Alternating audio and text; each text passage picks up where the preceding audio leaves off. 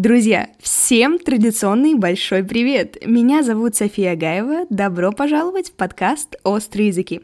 В этом сезоне мы с Аней очень много говорили про гастродегустации и дегустации вина, но это еще не все. На самом деле дегустировать можно и шоколад. Поэтому встречайте непревзойденную, да, давайте именно так, Евгению Шефер, бренд-кондитера конфетной фабрики «Культура» в Петербурге. Евгения, большой привет! Привет! Всем привет! Да, я очень рада, что ты, Жень, согласилась, потому что мне все мои знакомые, когда у нас открылся, ну, я так понимаю, еще один э, корнер или там магазинчик культуры, они на открытии познакомились с тобой, очаровались, ты совершенно просто прекрасная, обязательно все соцсети э, Жени будут в описании, переходите, знакомьтесь, это э, чудесный человек, это прекрасная девушка, поэтому я безумно рада, что ты здесь. Спасибо тебе. О, спасибо большое, это очень приятно. А, я думаю, да, это у нас а, открылось новое место, возможно, на Морской. А, мы, мы очень любим называть э, наши вот эти вот там ковновые магазины, мы их очень любим называть конфетными. Нам очень нравится это слово. Такие, вот мы открываем новую конфетную. Ну. Это очень кьют. Давай сразу прыгнем в твою профессиональную сферу. Расскажи, пожалуйста, каково это вообще быть э, шоколадье, если так говорят, кто-то кроме меня, и где этому можно научиться? Ну да, я думаю, так говорят, но я, в принципе, мне кажется, себя так вот э, не позиционирую как шоколадье, я все-таки всегда говорю, что я кондитер, да, то есть э, более, более, более полное значение, потому что шоколадье это все-таки уже, да, у меня там много всего, и поэтому я себя предпочитаю, это не, вот, не основная моя специализация, да, поэтому я все-таки более полно э, предпочитаю называться кондитером. Вот. Так что все-таки, наверное, я, я кондитер больше. А как так получилось в твоем случае? Где ты этому училась? И вообще, почему пришла такая идея стать кондитером? Такая вкусная профессия. Да, да, есть там история такая большая. А, я довольно рано поняла, какое у меня там призвание. Но это сейчас я понимаю, что рано, тогда я там страдала от того, что я все определиться никак не могу. А так определилась я, когда мне было 19 лет. А, то есть я решила, что я вот хочу а, работать на кухне, то есть я хочу связать свою жизнь с кухней. Это вот моя была третья проба, потому что до этого я училась в институте печати, потом училась в, на режиссуре, э, училась в школе в химико-биологическом классе. Мне вообще очень нравилось там химичить с детства, я там что-то придумывала постоянно ну вот, что-то смешивала, совершенно несъедобное. Ну вот, ну то есть как-то мне это очень нравилось, потом я как-то в биологию ударилась, потом я думала, что все-таки пойду какой-нибудь там медицинский, медицинский не пошла, потом, да, вот пошла в институт печати такая, там тоже что-то как-то не задалось, вот режиссура была, там задалось, но только как-то я поняла все-таки, что я человек более земной, как будто бы, то есть мне показалось это слишком э, эфемерным, мне, мне я предпочитаю там э, придумал, написал, сделал, проверил, посмотрел, запустил, да, то есть вот как бы с фильмами в этом плане сложнее, может действительно как-то на этом э, застопориться и так далее. Ну вот, ну и может мне и сказать-то нечего. так что я поняла, что как-то более надежно, вот у меня там типа три страсти, да, тогда на тот момент было. Я решила, что я что-то как-то много у меня книжек было кулинарных, э, я так вдаряла поэтому, и мне вот нравилось очень такой персонаж, есть э, Джулия Чайлд ее зовут, она она шеф, и она была первой женщиной, которая училась в Академии в Лекордон Блю, в, ну, в школе в Париже. То есть до этого там учились только э, мужчины, да, мужчины-шефы учились, а тут такая женщина, ей там было на тот момент, там, не знаю, 40 плюс там или 50, и она поехала учиться в Париж, отучилась в этой школе, и после этого написала большую книгу, большую такую энциклопедию кулинарии э, французской, да, где она вот, в общем, забрала то, чему училась, например, там каких-то рецептов. Не помню, в каком она там году это делала, но вот как бы такая история ее, она была очень, э, меня вдохновила, и книга эта, по сей день э, для меня одна из лучших. Ну вот, вот эта вот книга Джулии Чайлд. Меня ее пример вдохновил очень, и я тоже решила, что мне надо ехать. Ну и все, я поехала в Париж э, учиться в школу, я поехала учиться на повара, я хотела стать шефом, то есть я хотела работать на кухне. Таких э, баснословных денег э, стоило обучение, что я думаю, ну, как бы уже, честно сказать, уже, уже такая сумма, что вот если еще как бы больше заплатить, то как бы уже пофигу. И так, и так очень много денег. Ну вот. И поэтому я сразу взяла такое как бы образование полное, гранд-диплома называется. Это когда и повар, и кондитер. Ну, думаю, ладно, как бы возьму на кондитера тоже, чтобы потом контролировать э, кондитеров, которые ко мне на работу придут. То есть мне это совсем не интересно было. Супер! Да, я отучилась в этой школе. Париже и отучилась, да, на повара и на кондитера, то есть все, что касалось поварской части, у меня все супер хорошо получалось, я там молодец большой и все остальное, все, что касалось э, кондитерского дела, все было плохо. Ну вот, все было плохо, все было печально, я там действительно, я, то есть, насколько хорошо у меня получался плейтинг, это когда ты сервируешь, да, тарелку красиво э, с едой, настолько же плохо у меня получалось декорировать торты. Ну и потом я ушла работать поваром, работала поваром, но очень быстро поняла как-то какие-то ограничения, связанные с этой профессией, и ушла в кондитерское дело. Знаешь, это звучит как на самом деле такое дело жизни, потому что очень часто у нас не получается а, что-то, что на самом деле такое самое заветное для нас, как будто. И круто, что в этом смысле ты не остановилась, потому что то, что получилось у тебя в итоге, это действительно вау. Ты действительно один из лучших, наверное, кондитеров в России, я бы сказала, не только в Петербурге. И об этом говорит многое, об этом говорят твои публикации, публикации о тебе, о твоей команде, которую ты собрала. Да, тут на самом деле спасибо большое. Я очень склонна к критике, э, но при этом я и других тоже критикую. то, есть, то есть мне кажется, как бы, то есть мне кажется, да, я, конечно, не очень.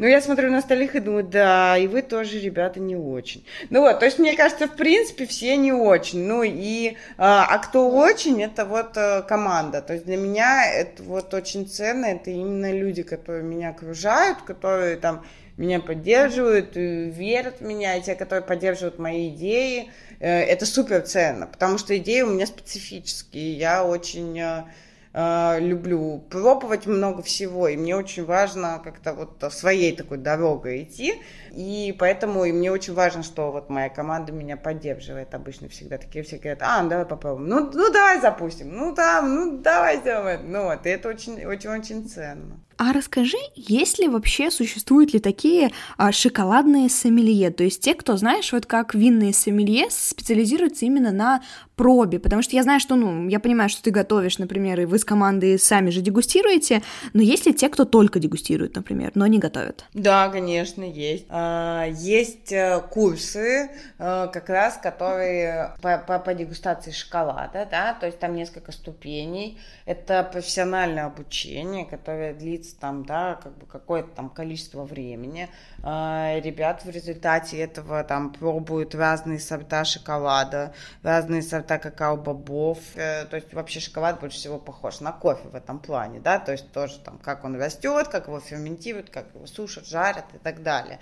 Вот, есть профессиональное обучение э, на дегустаторов шоколада. Женя, давай поговорим про сам шоколад как он готовится и чем отличается классный качественный шоколад от тех, что мы обычно видим на полках в супермаркетах? Либо они вообще одинаковые, может быть? Значит, э, расскажу, да, про вообще виды э, какао. Э, всего у нас три вида какао деревьев, да, в мире. Криолло, да, форастеро и тринитарио. Криолло это самый редкий вид. А, там, в Мексике растет, Никарагуа, ну вот в Латинской Америке, там на Шри-Ланке, тоже в Индонезии есть. Это вот, значит, криолло.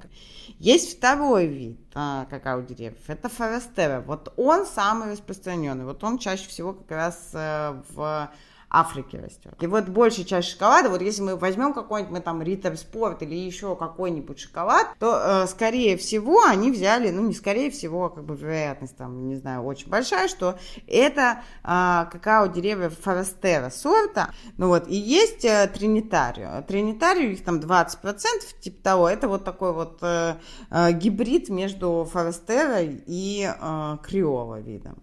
И в чем вообще отличие? А зачем вообще брать те, которые реже всего встречаются? Нафига из них делать шоколад? Угу, потому... Вкус другой. Да, потому что у них вкус другой, потому что они совсем другие по вкусу. И, соответственно, их, э, они растут хуже. Их там надо супер беречь. Они вот такие супер редкие, они вот растут. Надо там и от ветра они хуже защищаются. Вообще больше всего там они боятся ветров, да, какао-деревьев, потому что они там до определенной высоты дорастают какао-дерево, потом оно само о себе может позаботиться. Но до этого их там кутают, ставят там, там, где, чтобы ветер не проходил и так далее. Вот как раз э, какао-деревья криола, они такие вот прихотливые очень. Они супер прихотливы. Их нужно обжаривать на температуре ниже. Они вот как бы и урожая меньше, да, их вообще в принципе меньше. На, на нашей конфетной фабрике мы, конечно же, заморочились. И мы там криово используем, да, то есть вот э, то вот из чего мы делаем, это криово. Ну вот, э, то какой шоколад мы используем. Что мы от этого имеем? Мы имеем более сложный вкусовой профиль. То есть э, вкус важнее, всякие там фруктовые ноты, в нем очень много всего. Но это тоже вот, э, наверное, шоколад это как вино, как, э, как кофе. Ты там очень много всего найдешь.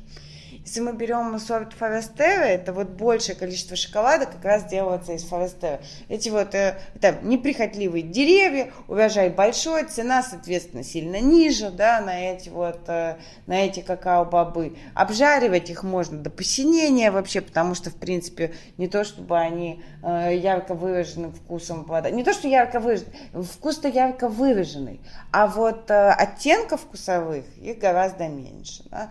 Ну вот, то есть вот как бы большая часть шоколада, который в мире есть, это вот э, сорт Форестера. А дальше что с ними происходит? Если взяли там какой-нибудь, мы возьмем, если там какой-нибудь э, шоколад попроще. Вот взяли они там вот этот вот Форестеру, пожарили ее, ничего не сортировали там, поэтому то есть как бы на это силы не тратили. Вот взяли вот эти все какао-бобы, ничего там не отсеивали, сразу пожарили, выжарили, вот просто до безумия, да, и потом добавили туда уже всяких разных э, штук. То есть э, чем можно вкусы маскировать, в принципе? Вкусы можно маскировать сахаром, э, ванилью, э, ванилинами и, э, естественно, сухим молоком. Да, то есть вот, вот так вот мы маскируем вкусы. Как вообще отличить настоящий это шоколад или не настоящий? Или это шоколадная глазурь, а не шоколад, да, то нам надо почитать состав. В настоящем шоколаде никогда не будет э, никаких жиров, кроме какао-масла. Какао-масло – это продукт, который из какао-боба, да, то есть вот какао-боб, вообще вот наш какао-боб, он состоит э, наполовину из какао-масла, ну вот, ну да, не половину, 40% это у нас какао-масло, и 60% это какао-порошок. Вот если мы возьмем наш какао-боб и, в принципе, его отожмем, да, то мы, вот у нас масло будет и какао-порошок. Вот это главное отличие. Да, если это молочный шоколад, то всегда будет там сухое молоко, оно может быть каким угодно. Опять, какао-бобы, э, там, может быть, какао-масло включено, может быть, нет, ваниль, и, в принципе, все. Аня, моя коллега по сезону перед отъездом в свою винную командировку оставила мне пару вопросов. И так как Аня это эм, такой дегустатор вина, у нее все вопросы связаны с вином. Эм, правда ли, что у шоколада и вина на самом деле много общего? Вообще, ой, очень много общего. И очень еще самое интересное, мне кажется, вообще с дегустациями, да, и вот э, э, с вином и шоколадом, э, с вином и кофе, с кофе и шоколадом, вот это все как бы одна, да, штука. Чем ты больше пробуешь, чем выше твоя напробованность, да, тем сложнее вкусовой профиль ты можешь оценить. И, к сожалению, я вот по себе, если сужу, то если раньше я там в детстве могла спокойно там есть какие-нибудь там Нестле всякие штуки, там киндеры и тому подобное, то сейчас это уже немного так не работает. Иногда, иногда могу, иногда могу, и я это ем и думаю, боже, ну это guilty pleasure, какая же это дрянь, как это вкусно. То есть у меня одновременно, что я понимаю, что это фигня полная, но мне от этого так кайфово, что это такая фигня. То есть я вот такое себе как бы э, позволяю. Но при этом, даже если мы берем э, как бы вот напробованность, я свою э, сравниваю там вот, э, когда там мне было 20 лет, лет 7 назад мне там приносили э, шоколад и говорят, вот, Женя, а попробуй, значит, вот такой вот шоколад, э, какао-бары. Мне приносят шоколад какао-бары. А я работала на Калибо, на, на бельгийском шоколаде. Мне говорят, вот попробуй вот этот вот там какао-бар. И я говорю, да не, мне в общем-то норм. Как бы. Мне вот Калибота нормальный шоколад, хороший, стабильный, не буду я пробовать, и себестоимость у него хорошая, и, в общем, и состав у него хороший. То есть у него состав хороший, это настоящий шоколад, но при этом, если ты берешь этот Калибо, то вкусовой профиль у него, он абсолютно приземленный, он плоский. Честно сказать, даже можно загубить что-то с ним.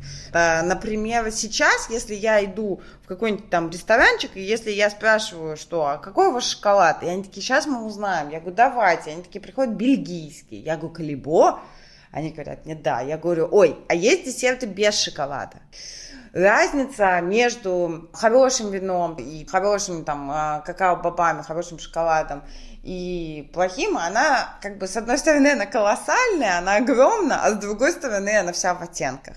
И часто так бывает, чтобы тебе как бы это понять, тебе надо большой путь пройти. И часто так бывает, что когда даешь людям чуть меньшим там опытом дегустации, да, какой-нибудь там даешь классный сложный шоколад попробовать, супер, супер какой-нибудь органичный, с какой-нибудь там, а, с какой-нибудь там маленькой фермы, офигеть, как вообще бережно там все обжарено, сделано, просто красота, ты даешь им этот шоколад, и люди тебе скажут, фигня какая-то что-то мне горько, что-то мне... А что он кислый-то, скажут они, да? Ну, то есть, ну да, он, кислотность высокая в классном шоколаде, это понятно, да, он не плоский, он не просто сладенький, то же самое с вином, да? То есть, э, ты там пьешь какой-нибудь там оранж, да, э, с какой-нибудь маленькой винодельни, и он там невероятно раскрывается, и у тебя тут какая-нибудь дыня, а тут у тебя какая-нибудь соль вообще, тут у тебя какие-нибудь минералы вообще, ну и так далее. То есть, очень-очень много всего, ты там с каждым, с каждым глотком молотком по-разному э, раскрывается вкус. То же самое с шоколадом абсолютно. А, мы, к сожалению, сейчас не будем э, дегустировать шоколад, а очень бы хотелось, э, но поговорим про то, как это обычно делают другие. Я вот, знаешь, хотела поужинать, не хочу дегустировать шоколад, мне кажется, я целый день его Да, у тебя работа мечты просто. А, есть ли какое-то разграничение между шоколадом, который дегустируют, и который, допустим, не подходит для дегустации? А, в принципе, есть ли разграничение и стоит ли его делать? Такой интересный вопрос, это как э, был, да, вот этот скандал смешной с э, вином, да, который там прислали из какой-то совсем там, да, примитивной большой винодельни, ну, типа, вы, выиграл, ну, это типа фейк какой-то, да, был, ну, вот, во Франции, по-моему. Но, э, не, ну, безусловно, как, то есть, если ты дегустатор, нормальным опытом, и, да, или ты не то, что дегустатор, ну, просто вот как я кондитер, который э, э работает э, шоколадом, и много пробую там, и как-то вот постоянно вкус меняется. Ну, не то, что меняется, он как-то, я думаю, что он э, усовершенствуется, другой, ну, вот в том плане, что я там попробовала, когда там фильклин такой, вот швейцарский шоколад белый, и такой, вау, там вот с этим там э, молоком альпийских коров, да, и вот белый шоколад невероятный вообще. Ну и все, и у меня как бы мир, э, мир тогда белого шоколада перевернулся для меня, да, то есть все, ты уже как бы понимаешь, как бывает. Поэтому насчет дегустаций, ну, понятное дело, если тебе там э, положат там какой-нибудь выжаренный форастера, так еще и там с какими-нибудь там растительными жирами, какао-масло, там что-то еще будет, или забитый вкус ванилином, ты можешь сказать, ну, вообще, в принципе, это вкусно, да, то есть, ну, потому что это действительно может быть вкусно. Но только там как бы ничего кроме сладости и не будет, поэтому там будет сладость и жир, и поэтому ты как бы, ну, а что его там дегустировать? Мне абсолютно понятно, когда люди, которые не особо не заморачиваются, кстати, кондитеры Питере многие вообще не заморачиваются. Что, не берут там какой-то, абсолютно, они берут там какой-нибудь ординарный шоколад и такие, ну что, норм, он стабильный, он всегда есть на рынке, он э, как бы по себестоимости невысокий, он не забивает вкус моих десертов, ведь э, используя сложный ароматичный шоколад, он настолько сложный глубокий, что ты там вокруг него должен еще танцы с бубном устроить, чтобы вкус его не разрушить, чтобы, э, как бы, чтобы у тебя все получилось. А это простой, ты с ним можешь там что угодно делать. Ну вот, то есть как бы тут э, для разных целей разные нужно, да, то есть я понимаю также, почему людям э, некоторым и не нравятся вот эти вот кислотные сложные вкусы. Они тебе скажут, ну что это такое, значит, что-то какой-то кислый, как-то горький, еще какой-то, нафига мы мне это дали. Да, то есть мне кажется, с вином то же самое. Ты там какой-нибудь, да, непростой, дашь тебе человек скажет, фу, кислятина какая. Нет, с вином сто процентов, потому что мы весь сезон говорим о том, как э, стоит пить, чтобы не разочаровываться, с чего лучше начинать и вообще в чем смысл. Да. Мы пришли к совершенно прекрасной, э, здоровской ноте. Я думаю, что э, нырять или не нырять, конечно, решать вам в эту глубину, но это определенно того э, стоит, потому что есть какой-то в этом резон, есть какой-то в этом интерес. Женя, спасибо тебе большое за твои ответы. Мы опять, как всегда, копнули глубоко, как всегда, нам не хватает э, получаса, 40 минут, э, часа и так далее. Спасибо, что ты пришла. Соцсети Жени обязательно будут в описании. Друзья, переходим, знакомимся. Если вам откликается тема выпуска, если это интересно, оставляйте комментарии, оценки подкасту. И до встречи в следующую субботу. Пока-пока.